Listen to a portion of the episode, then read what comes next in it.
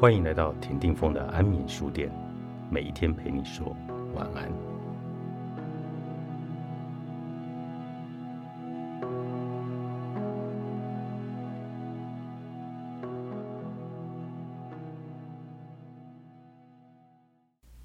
时间是种分配大脑运动的活动。我观察我的学生们后发现，他们花在与同性及异性朋友上的时间。远比谈恋爱还来得久。扣掉朋友与恋爱，其余才是工作、学业等。花在自己身上的时间可以说是所剩无几。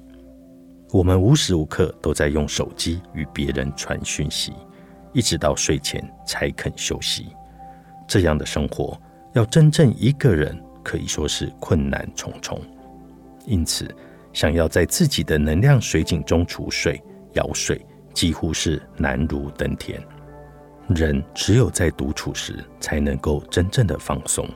光是拥有属于自己的时间，就能安定心神。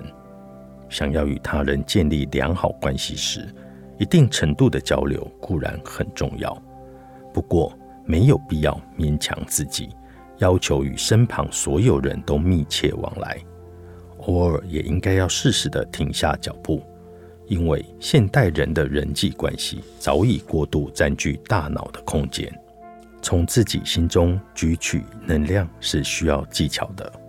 当能够纯熟运用这项技能时，你在他人眼中也会变得魅力十足。更重要的是，当你有自己一个人也无妨的心理准备时，无形中也会带来安全感。工作不顺利时，难免会孤独、沮丧。恋人、朋友纷纷离去时，也会感到寂寞，这些都只能慢慢的承受。能够突破这种寂寞，持续深究自我内心的人，那股自信心将会坚定无比。战胜孤独、积极影像的人，是自己选择舍弃安逸平稳的道路，而渴望追寻某项事物。这种人。绝对会散发高深莫测的光芒。我其实很喜爱两人或三人一组的小团体，彼此之间关系良好时，工作起来不仅顺利而且愉快。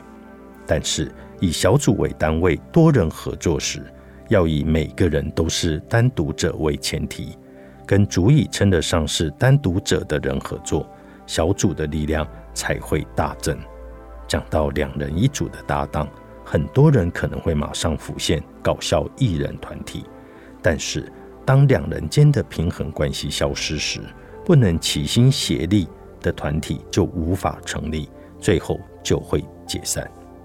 所以，两人彼此相互刺激，不单只是结伴同行，还要彼此认可对方是单独者，最佳拍档的存在。确实会成为个人在自我探索时的心灵支柱。我们就来一起主动影响孤独，《孤独的力量》，作者齐藤孝，三彩文化出版。